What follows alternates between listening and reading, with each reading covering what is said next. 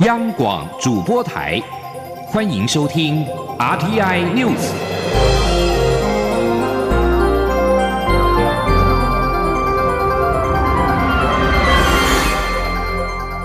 听众朋友您好，欢迎收听这节央广主播台提供给您的 RTI News，我是张顺祥。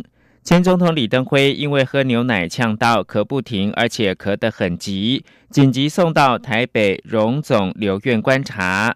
李登辉的主治医师陈云亮表示，由于李登辉高龄九十八岁，而且有许多的疾病，已经做了全套检查，密切的观察当中。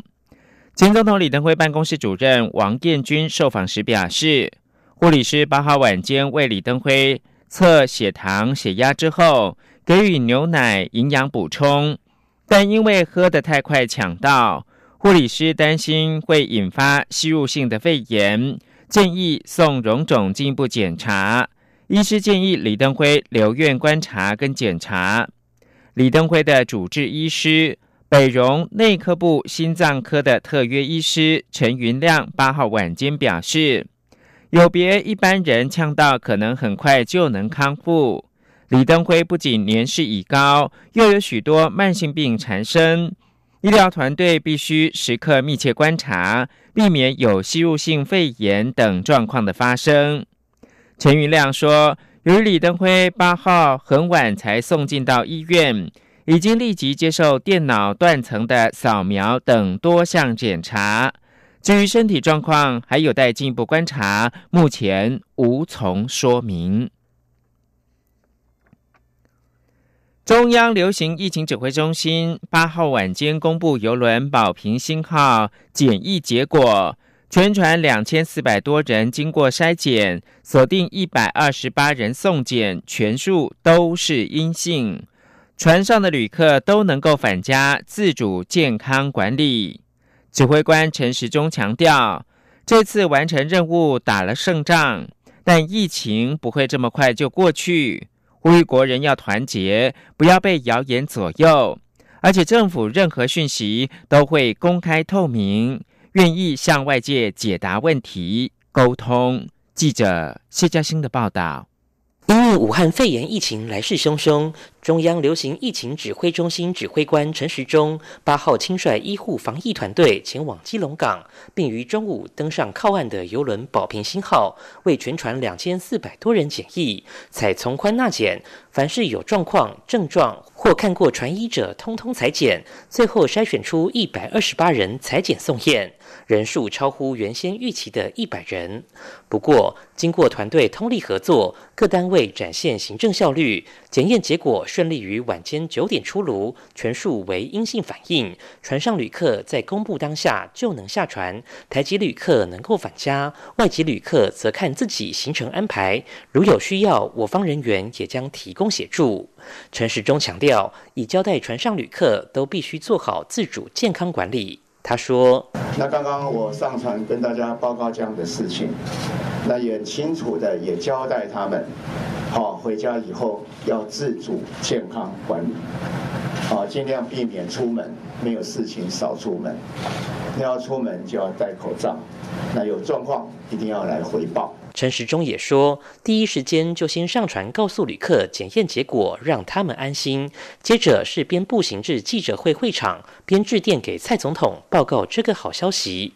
而总统也很高兴，但因为赶着向国人同胞说明，总统说了什么，他也不记得了。陈时中指出，对于结果非常高兴、骄傲。不过这一仗虽然打赢了，但接下来还有很多战役，疫情不会那么快过去。他也特别呼吁国人要团结，不要被谣言左右。政府任何讯息都会公开透明，任何问题也都愿意解答，并愿意沟通。希望政府、民间都动起来，确保台湾的平安。医事司司长石崇良透露，裁剪完毕后就做了最坏打算，部署 B 计划，包括化学兵、港警、保安警察都已到位，而环保署、港务公司、船务公司等相关单位也沙盘推演，万一有任何阳性个案，要如何确保防疫滴水不漏。他并感谢很多单位的合作，最后虽是白忙一场，但是是好消息。医福会执行长王必胜则补充，本日检疫时，船上有名旅客因错过洗肾时间，感到身体不适，因此紧急送往基隆医院洗肾。中央广播电台记者谢嘉欣采访报道。武汉肺炎疫情持续升温，陆委会表示，基于防疫优先，中央流行疫情指挥中心宣布，自二月十号开始。暂停两岸的海运、客运直航航线以及航班，是疫情状况在评估复航。相关机关将紧速的完成暂停两岸海运、客运直航相关准备。请听央广记者郑玲的报道。陆委会表示，考量武汉肺炎疫情迈入高峰期，中国大陆二月七号已宣布八十个城市实施封城等封闭式管理。中央流行疫情指挥中心在二月四号决议，入境前十四天曾停靠中港澳地区港口的游轮不得停靠我国港口，并宣布二月六号起，国际游轮不得靠泊我国港口。二月十号起暂停小三通客运船舶往来。陆委会副主委李丽珍八号表示，目前海上客运只剩两岸海运。考量疫情发展，认为有进一步强化必要。所以，我们呃经过综合的考量，也相关机关的会商之后，我们也决定从二月十号同步开始要暂停两岸海运的这个客运直航。那这个决定之后呢，会由交通部依据相关的规定来处理后续的事宜。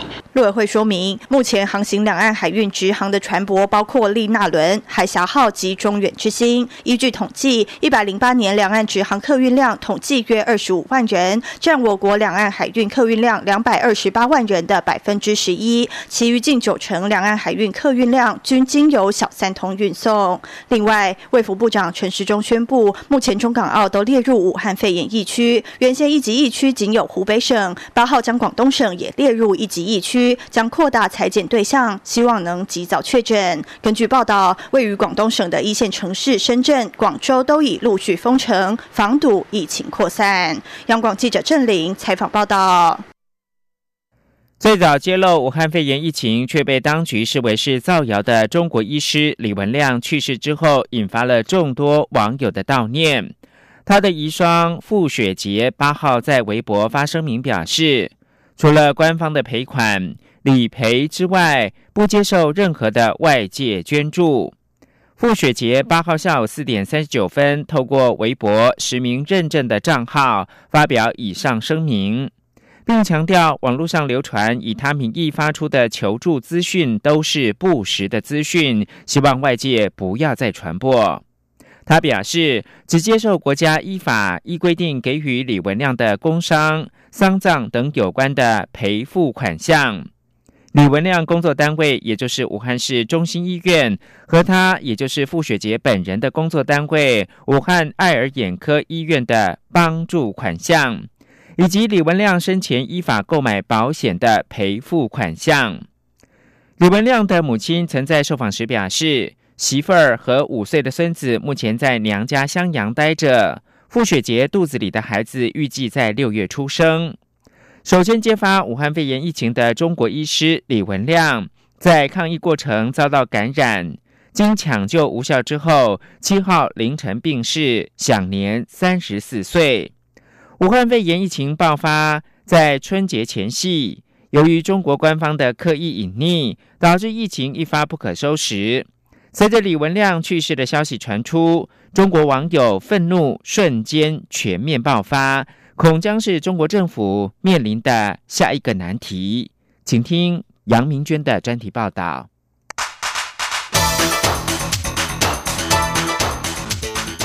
专题报道。由于官方从一开始的隐瞒讯息，到后来的应对无方。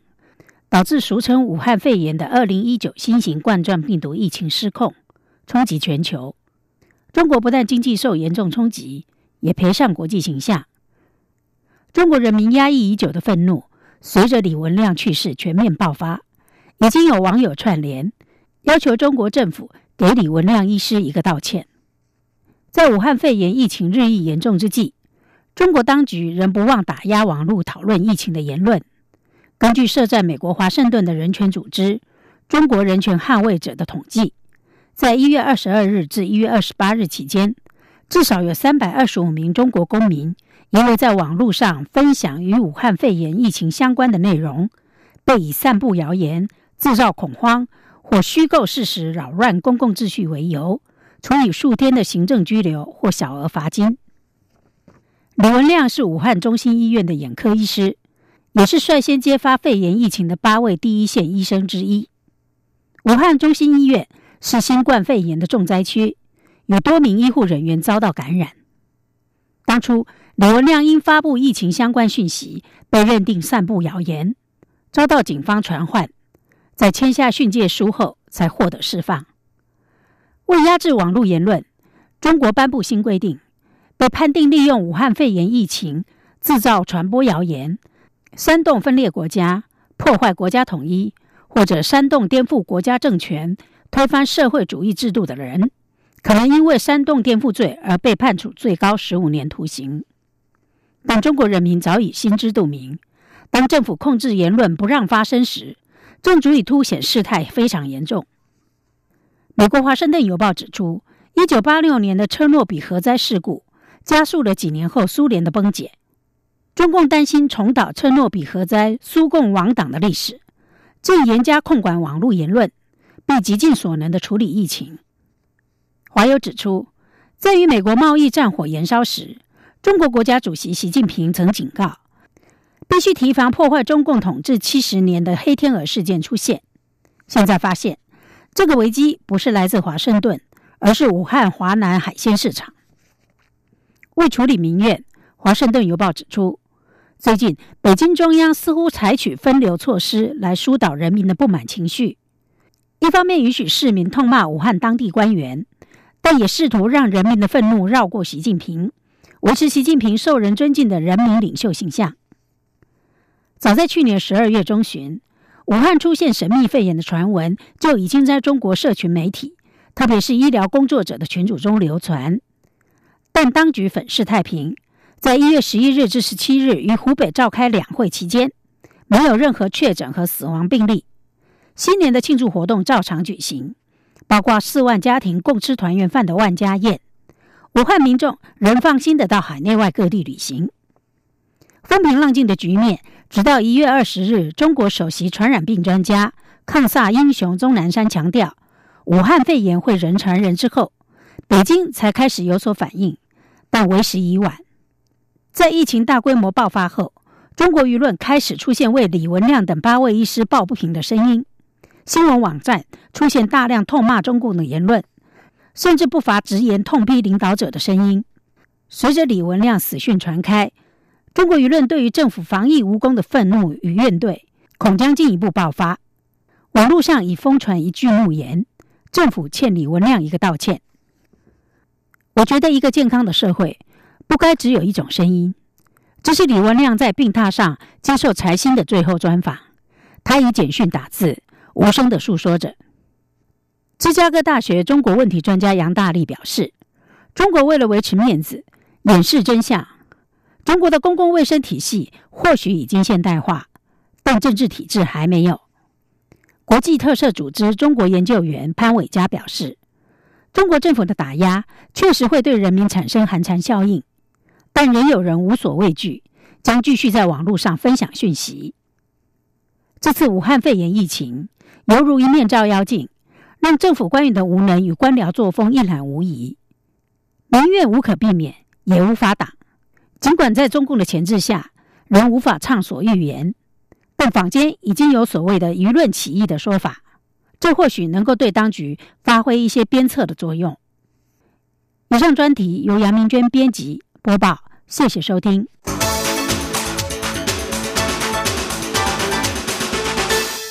大家好，我是马街儿童医院儿童感染科主治医师黄聪宁。台湾目前现在并没有新型冠状病毒的社区群聚感染，除非是进出医院，否则健康的孩子在户外活动不需要戴口罩。提醒家长打造强健的抵抗力，让孩子规律作息，天天运动，保持愉快心情，还有不要吃零食、饮料这种垃圾食物，才能让孩子的身体准备好战胜新型冠状病毒哦。资讯由机关署提供。现在是台湾时间清晨的六点四十五分，我是张顺祥，继续提供新闻。世界卫生组织为加速应对二零一九新型冠状病毒的研究，下个星期将邀全球四百位专家人士举办一场论坛，并透露届时台湾将会以线上的方式来参加，但台湾正在争取更大的参与。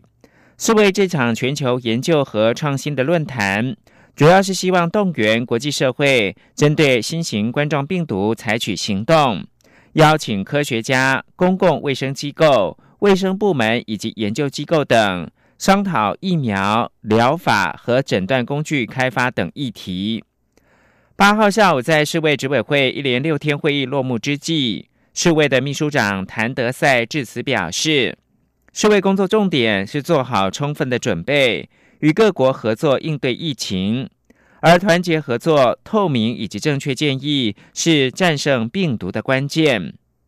而外交部发言人欧江安八号则表示，世卫组织今年执委会期间，国际挺台的声量前所未见，已为后续在 WHA 推案增添良好动能。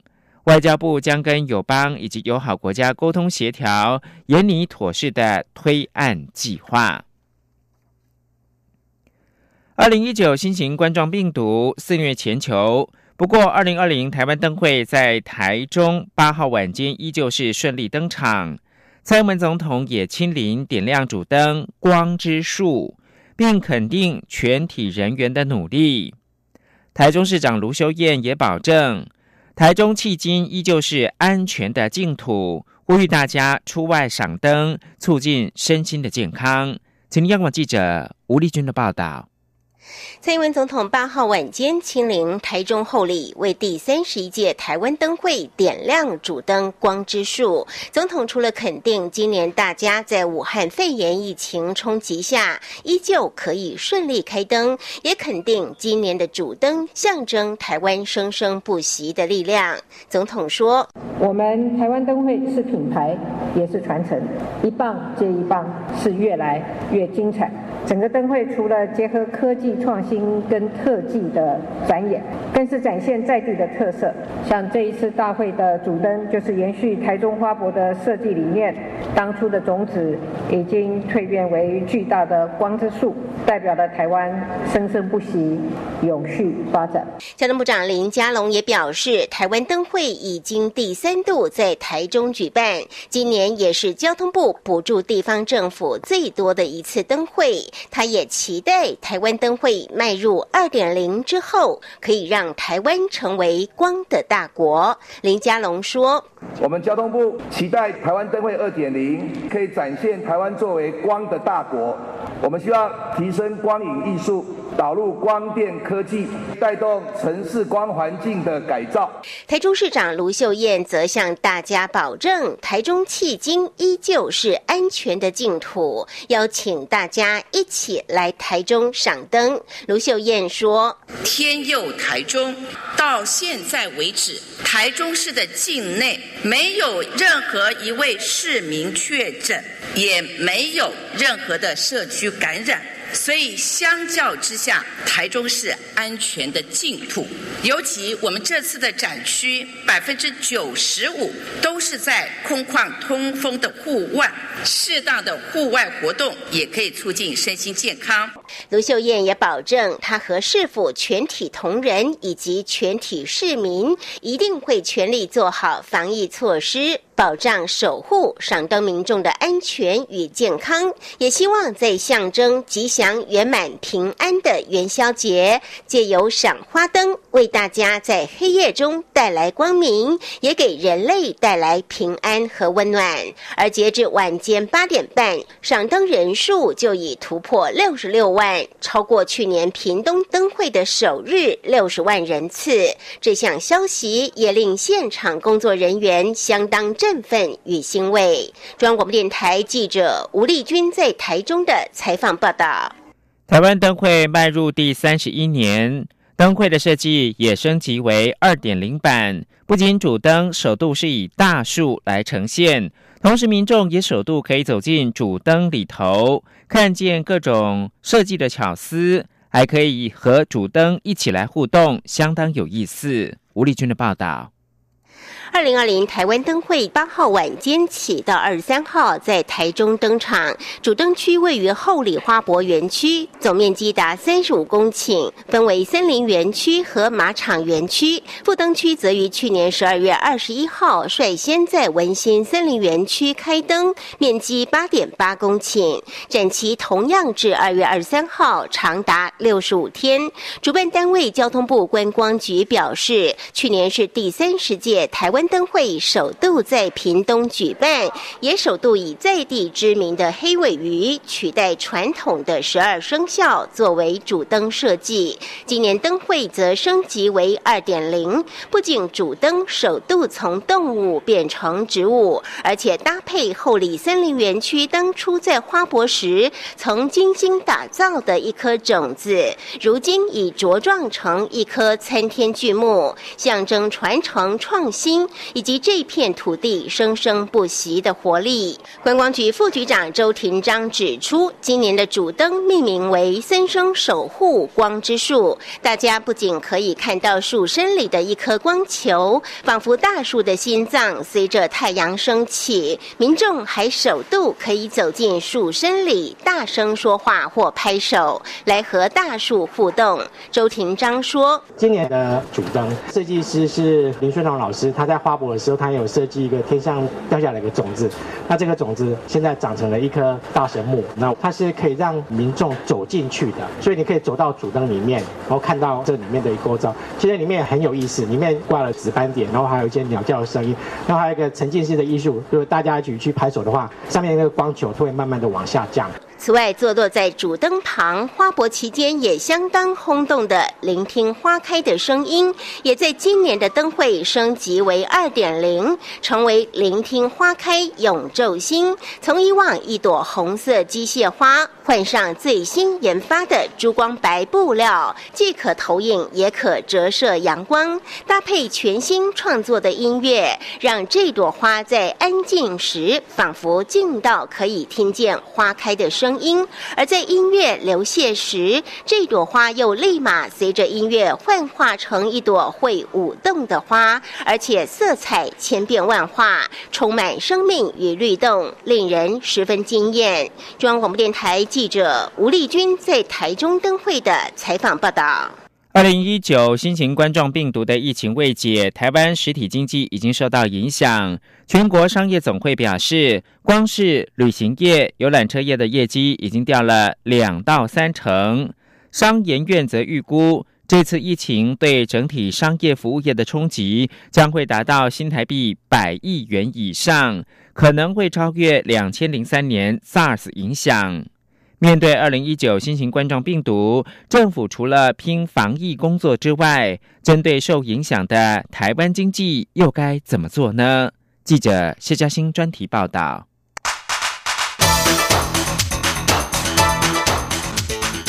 专题报道。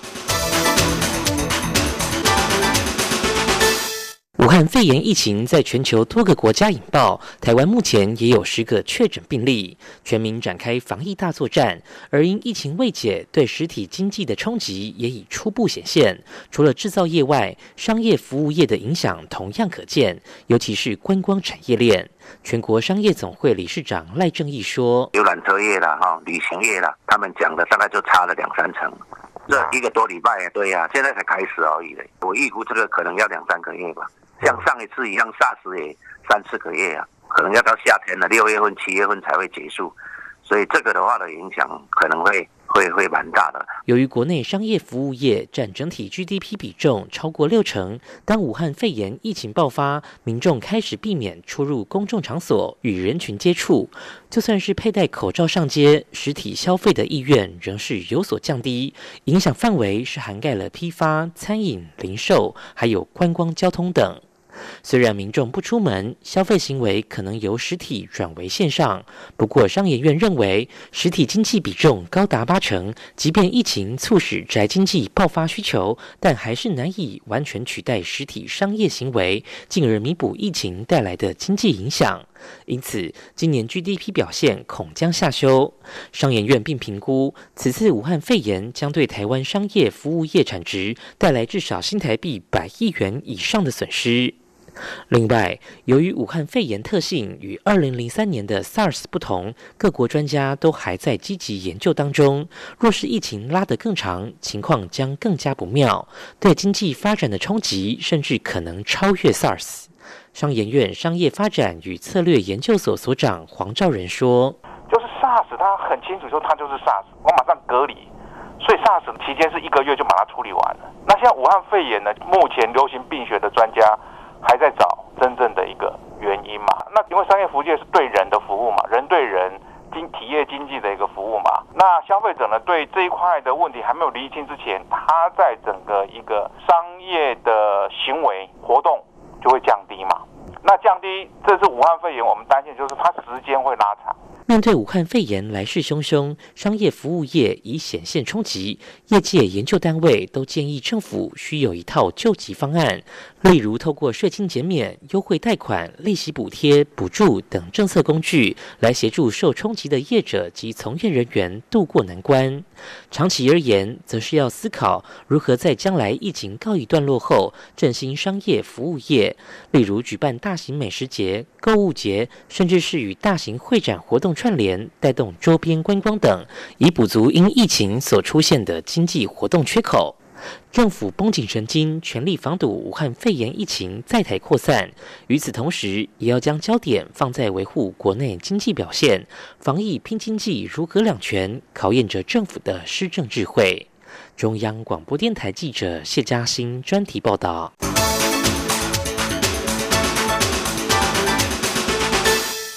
国际新闻：一名泰国军人八号下午在泰国东北部的科勒府开枪滥射，造成至少二十个人死亡，跟三十一个人受伤，至少十名伤者性命垂危。枪手躲在首府科勒市一座热闹购物中心内，军警今天九号凌晨还在逐层的搜索。美联社报道，泰国国防部发言人孔奇中将表示。在科勒市 Terminal Twenty One 购物中心行凶的枪手是士官长贾克潘。警方表示，军警已经掌控那座购物中心。泰国的副总理阿努廷表示，不会再有其他尸体留在里头了。但他也说，不晓得是否还有任何其他伤者或者是死者。一名警官接受电话访问时表示，显然是噪音于土地纠纷。科勒市位在泰国首府曼谷东北方大概两百五十公里的地方。继续是武汉肺炎的综合报道，再过武汉肺炎确诊病患的“钻石公主号”游轮停泊在日本的横滨港外海隔离，船上有三千六百多人。一名台湾乘客说：“如果美国政府要撤侨，台湾人很想一起撤离。”美国考虑的方式是避免在日本上岸，而是采经由驻日美军基地再再运回美国的方式。而在新加坡，七号才刚刚提升疾病爆发应对系统等级，从黄色调高到橘色的警示，全力的防范武汉肺炎疫情。不过，卫生部八号再宣布新增七起确诊的病例，新加坡确诊病例到目前一共是有四十起。此外，印尼是极少数还没有武汉肺炎确诊病例的国家。针对外界质疑印尼的筛检病毒能力，卫生部的官员八号说，负责检疫的三位相关的机构都是经过世界卫生组织的认证，依照世卫的标准来检疫的。而在中国急忙控制二零一九新型冠状病毒之际，北京正求助资料追踪以及人工智慧 AI 技术，以找出并且防止可能的传染病例。北京一栋大概两千四百户公寓楼的街坊委员会表示，他们依据的是航班跟火车资料来追踪每位住户进来的出行记录。以上新闻由张顺祥编辑播报。